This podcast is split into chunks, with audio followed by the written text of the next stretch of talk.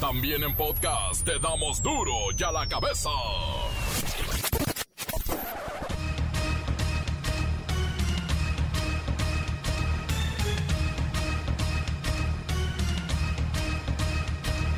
Miércoles 8 de diciembre del 2021 yo soy Miguel Ángel Fernández. Esta es la información en duro y a la cabeza. Sin censura.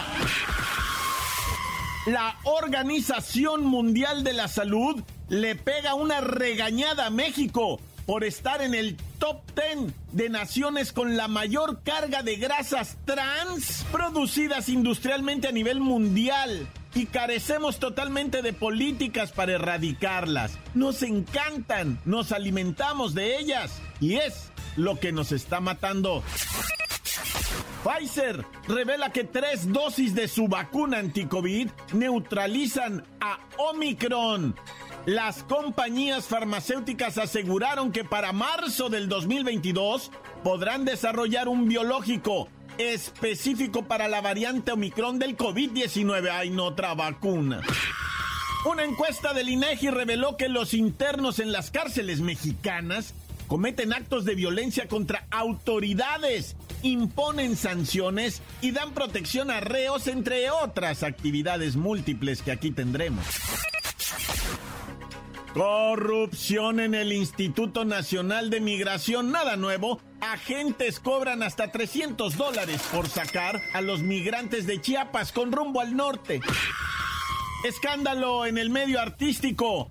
Periodistas serios y profesionales, no los chismosos de la televisión, están presentando investigaciones donde se exhiben las relaciones entre la delincuencia organizada y las estrellas. Y bueno, hoy en la mañanera el presidente López Obrador intentó defender a la señorita que no sabe leer, pero que no es mentirosa. Sí, la del quién es quién en las mentiras. Que los saque la señorita esa que no sabe leer en su sección de mentiras de la semana.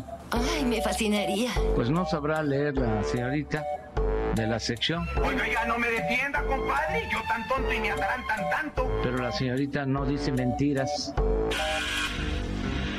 El reportero del barrio y el hombre que asesinó a su familia y luego se suicidó porque falsificó un certificado COVID, lo denunciaron y estaban a punto de tomarlo preso a él, a su esposa y quitarles a los niños. Ma, mató a todos y luego él se quitó la vida.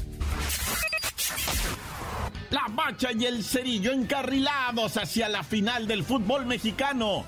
¿Qué es lo más interesante del Atlas León? No se los pierdan. Mándanos tu mensaje navideño al WhatsApp 6644851538. Lo mejor que hayas vivido en este 2021, los deseos para el 2022, felicitaciones navideñas o cualquier mensaje que tenga que ver con la temporada. Todos aparecerán al aire aquí en Duro y a la cabeza. Recuerda el WhatsApp 6644851538. Comencemos con esta, me persigno, sagradísima misión de informar. Porque aquí no le explicamos las noticias con manzanas, no, aquí las explicamos con huevos. Llegó el momento de presentarte las noticias como nadie más lo sabe hacer. Los datos que otros ocultan, aquí los exponemos sin rodeos. Agudeza, ironía, sátira y el comentario mordaz. Solo en duro y a la cabeza. ¡Arrancamos! En México, 36% de la población que se encuentra privada de la libertad en la cárcel, vaya, asegura que ha vivido prácticas de autogobierno y muchos otros tipos de delitos. Mire, todo esto se revela en una encuesta del INEGI, en donde podemos ver que los internos cometen actos de violencia no solo contra sus compañeros, sino también contra las autoridades del penal. Y les imponen sanciones a todos. Dan protección, venden artículos prohibidos, bueno, muchas actividades ilícitas. Siri, háblanos de esta encuesta conocida como Empol 21. Buenas tardes, Miguelín. Buenas tardes también al auditorio de Duro y a la cabeza. La EMPOL es la encuesta nacional de población privada de la libertad 2021 del Instituto Nacional de Estadística y Geografía la cual nos revela un impresionante número de datos que nos dejan ver cómo es la vida en las prisiones de nuestro país. Por ejemplo, esta edición de la EMPOL se tomó como referencia a la población privada de la libertad, que es de más de 220.000 internos, en donde 94.3% son hombres y 5.7% mujeres.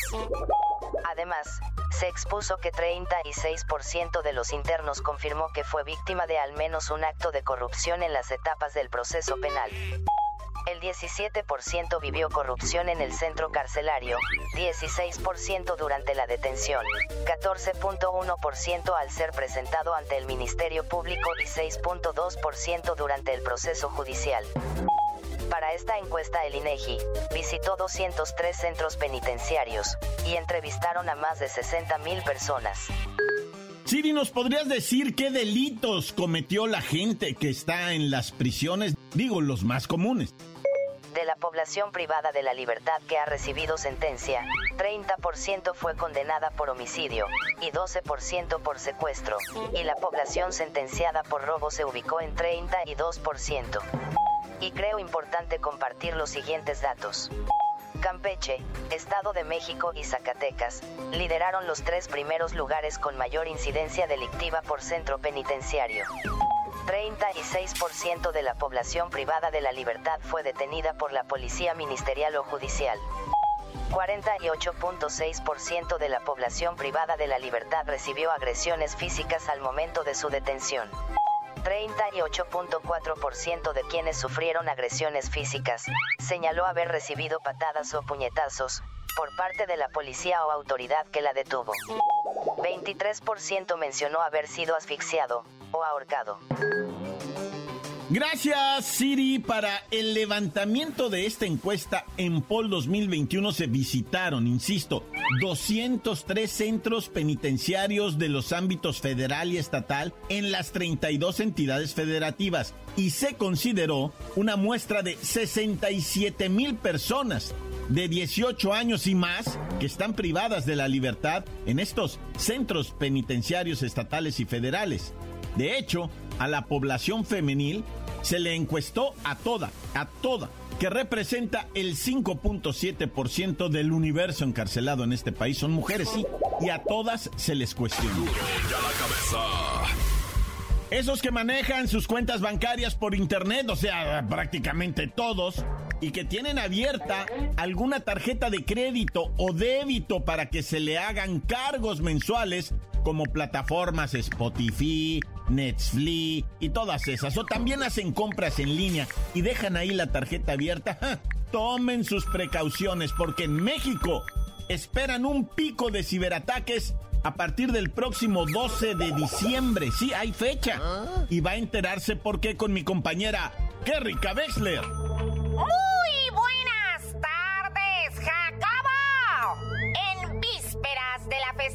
Religiosa más poderosa que tenemos en el país, donde se celebran los peregrinajes en honor a la guadalupana, a la morenita del Tepeyac, debo informarte a ti y a todo el auditorio que las fechas con más delitos cibernéticos registrados en nuestro país son el Día de la Virgen de Guadalupe y Navidad,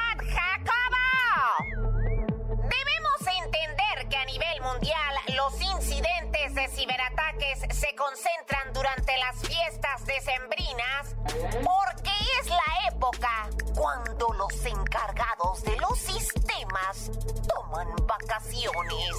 En México, el 12, Día de la Virgen de Guadalupe, y el 24 de diciembre son las fechas con más casos registrados. ¿Qué rica Wexler, estos ataques que están por venir también afectan a las instituciones gubernamentales o bancarias? Efectivamente, Jacobo. La motivación de los piratas cibernéticos es económica Y en el gobierno mexicano el modelo de ciberseguridad es bastante malo, donde hay más ingenieros en México para protegernos es en los bancos. Cada uno cuenta con cerca de 300 ingenieros, pero aún así, muchos de ellos no tienen la suficiente capacidad de protección de código. Entonces vienen hackers rusos, norteamericanos, que a veces tienen más capacitación que los ingenieros de defensa y se pueden llevar de un solo jalón 16 millones de dólares, Jacobo. Cuiden sus cuentas, no revelen passwords y traten de poner todos los candados posibles. Recuerden que detrás de la pantalla hay gente observando y no es gente buena, Jacobo. Encuéntranos en Facebook, facebook.com, diagonal duro y a la cabeza oficial.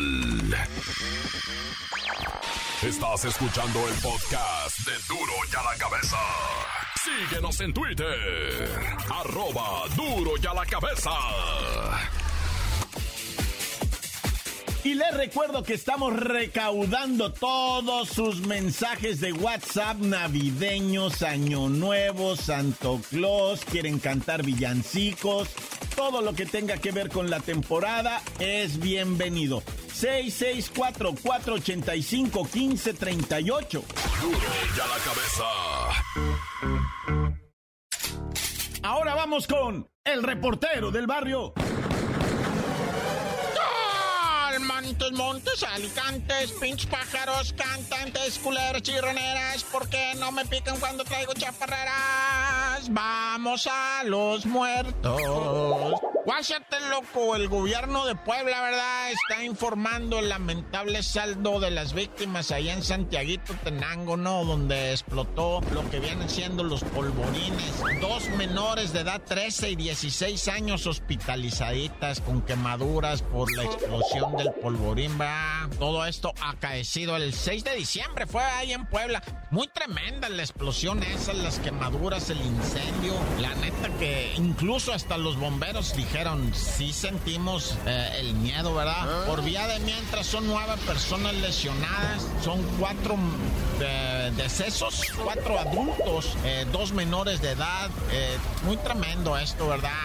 Que es lo de los cohetes, ¿no? Donde la gente pues, se dedica a eso. Y les mandamos un saludo grande a ellos que se dedican a esto, que son valientes. Yo me acuerdo cuando muchos, así muy tempranito, empecé a ir a esos lugares a reportear. Me, me sorprendió mucho saludar a alguien y que nomás tuviera dos dedos, ¿verdad? así como pistolita, el dedo índice y el, el dedo, el pulgarcito, ¿ah? nada más tenía esos dos como pistolita. Y yo me sentí raro porque me saludó así como con una tenaza y me dice, no, mira, date cuenta aquí, me dijo, vas a ver a muchos mochos, de, mucho mocho de los dedos, va, y sí cierto, y sí me quedé de clavo, y sí había dos, tres, hay gente con esa cuestión, va, pero bueno, ya.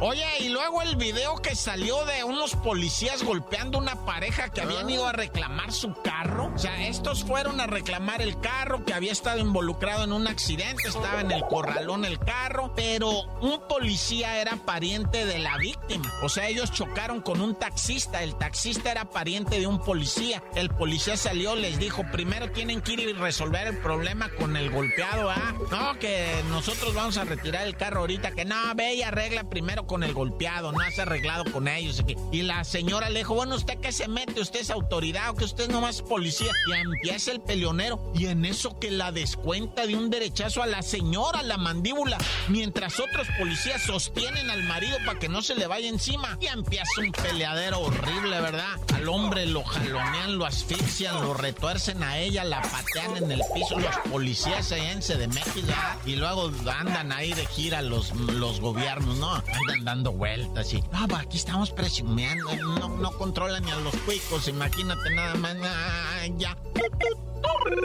Oye, hay que tener mucho cuidado, Ato. O sea, ponle tú que no te vayan a meter a la cárcel, ¿verdad? Ahorita. Ah. Pero esos que andan vendiendo los certificados COVID falsos, o sea, que están falsificando así que desde su impresora y no, yo te lo hago, mira, dame 100 varos. Bueno, bueno, fueran 100 varos, ya te cobran hasta 500, ¿no? Ah, pues 500 varos y yo te lo armo. Yo tengo quien te lo haga. A ver, dame tus datos y ahorita te lo... Mira, te van a agarrar y te van a acusar de falsificación de documento federal. Y nada más chécale ahí, háblale a tu abogado, va, para que te dé las penurias que vas a pasar en el bote por andar haciendo esto. Te platico en breve ahorita, pariente. En Alemania, un maestro, un maestro de 40 años, digo, ya estaba, él ya estaba pirata de su cabeza, ¿verdad? Asesinó a la familia, tres hijos y a su esposa y luego se mató él.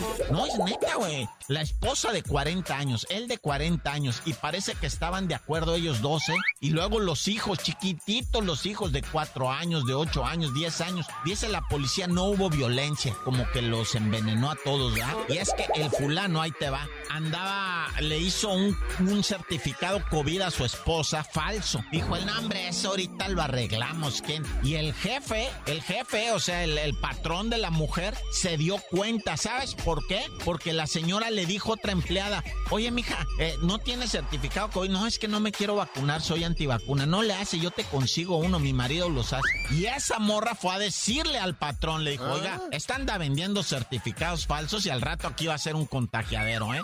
Yo le aviso, imagínate, la traicionaron. Entonces el patrón la mandó a llamar y le dijo, ¿sabe usted que va a ir a la cárcel usted y quien hizo esto? El marido. Y le van a quitar los hijos. Además, ya ves las leyes ahí en Alemania, ¿no? Le van a quitar los hijos. Ella llegó, le dijo al marido, el marido dijo, pues nos mata, mejor me mato, güey. Y los envenenó a todos y él también. Todos muertos sin violencia, dice la policía. Nomás llegamos, estaban los cadáveres ahí, pero sin violencia. Entonces, ir raza. Aquí en México todavía no me detienen a nadie, ¿eh? Pero van a empezar a estar checando y todo eso. Pues mejor di soy antivacuna, no sé qué hacer, a ver si ya ahí hacen algo ahí para los antivacunas o, o de plano no, nada más no lo saques falso, la neta.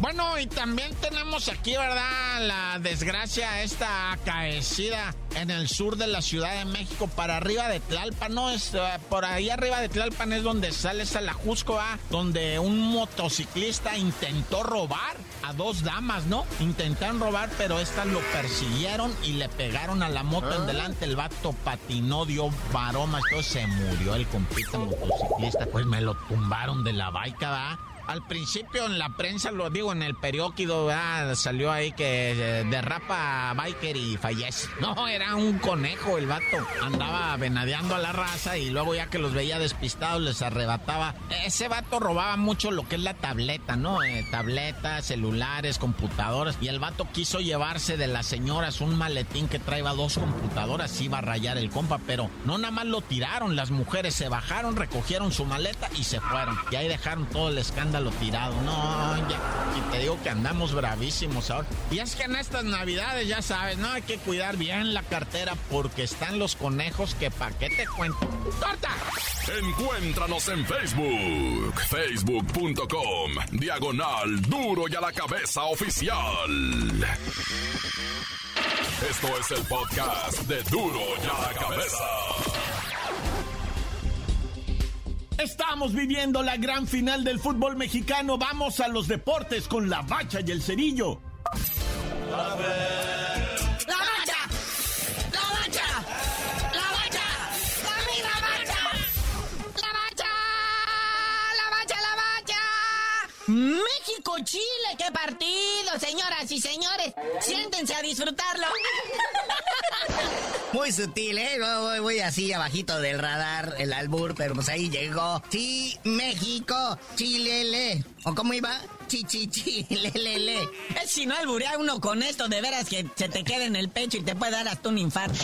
Madera, madera, madera. Pero bueno, este partido molero de hoy, pues cierra la actividad de la selección mexicana del 2021. Vas con una selección, pues con puro jugador de la Liga MX, uno que otro de la MLS, porque ya están de vacaciones, de las Europas no viene nadie, al no ser fecha oficial de FIFA. Esto es nomás por cumplir eh, compromisos monetarios ya adquiridos, ¿verdad? Es interesante, la verdad es O sea, los seleccionados que van a estar ahí, todo, la verdad les, les funciona acumular minutos con la camiseta verde. Eso es lo que la verdad estos equipos le dan a los jugadores. Porque al espectador, pues algunas emociones baratas, ¿no? Sí, pues aparte va a ser en Austin, Texas, allá en el Gabacho, a los paisanos allá, llevarles una alegría, ¿no? En estas fechas. Y pues sí, como bien dice aquí el Cerillo, es oportunidad sobre todo para jugadores jóvenes que casi no tienen oportunidad de jugar en la selección cuando vienen, ya saben quiénes. Entonces le pueden llenar el ojo al Tata Martino, porque ahora sí el año que entra ya es el Mundial, ¿eh? Ya no hay vuelta para atrás.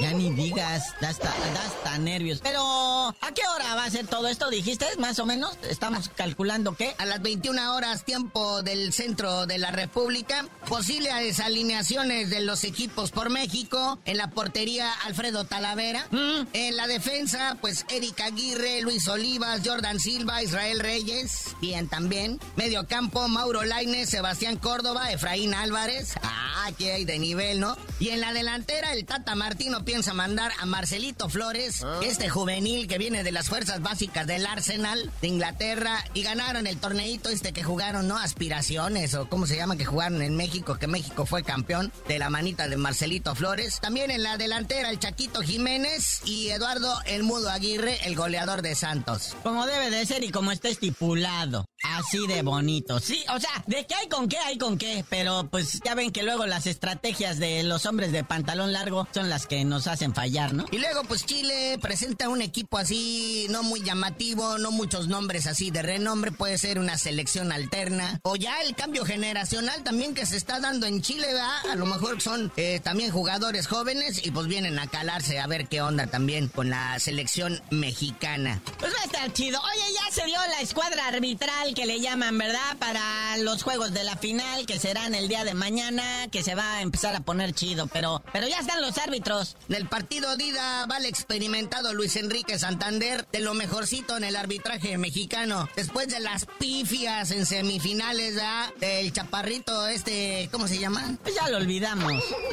Y del otro grandote, ¿cómo se llama? El otro incómodo, que se peina para atrás. Si no es el Chiquimarco, es el Jorge algo. Y el chaparrito Arturo Ramos. Mira, dice la leyenda que si te sabes el nombre del árbitro es mala señal. Nadie se aprende el nombre de los buenos árbitros, nadie. Porque lo que queremos es decirle de su jefita a los malos árbitros, nos aprendemos un nombre para poder hacer el señalamiento. Así es que, si usted no se sabe el nombre del árbitro, es porque es bueno. Entonces, hoy le toca a Santander la ida, ¿verdad? Con su cuarteta arbitral. Todo parece indicar que la vuelta le va a tocar a Jorge Isaac Rojas también, de lo mejor del arbitraje nacional. ¿Alguna mención especial que quiera hacer usted sobre Messi y Mbappé? ¿Qué tal el día de ayer, eh? Jugaron contra Brujas, que no es un grupo de mujeres ahí, así, en, malas conductas. Pensé que habían ido a jugar a mi casa. Es un pueblo allá de Bélgica. Ahí está lleno.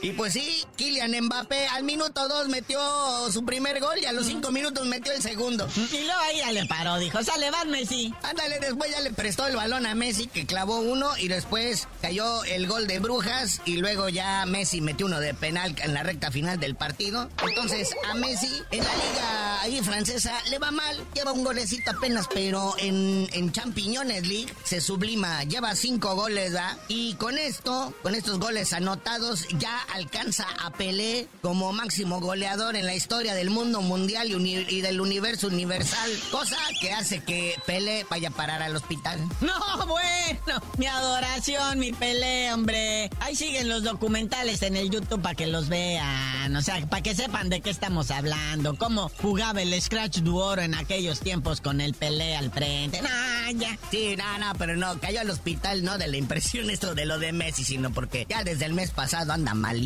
a sus 81 años, oye. Pero bueno, carnalito, ya vámonos, no sin antes decirles que Giovanni Dos Santos anuncia que piensa retirarse en vista que no agarra chamba en ningún lado. A sus 31, 32 años, dice adiós a las canchas y quiere colgar los botines. Giovanni Dos Santos para los cuates. ¿Pero de qué se va a retirar? ¿A poco todavía estaba jugando? Pero tú ya dinos por qué te dicen el cerillo. No, pues hasta que se retire Giovanni, les digo.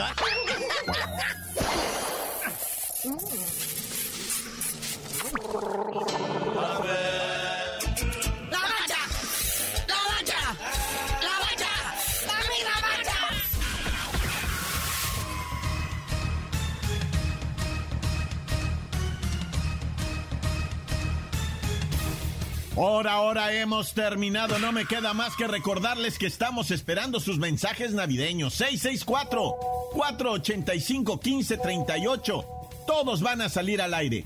Y ya nos vamos, pero antes, nunca olviden que en duro y a la cabeza no explicamos las noticias con manzanas. No, aquí las explicamos con huevos. Por hoy el tiempo se nos ha terminado. Le damos un respiro a la información, pero prometemos regresar para exponerte las noticias como son. Duro y a la cabeza es Miguel Ángel Fernández, Arturo González, Evi González y la producción de Luis González, el señor X. Una producción original de MBS Radio.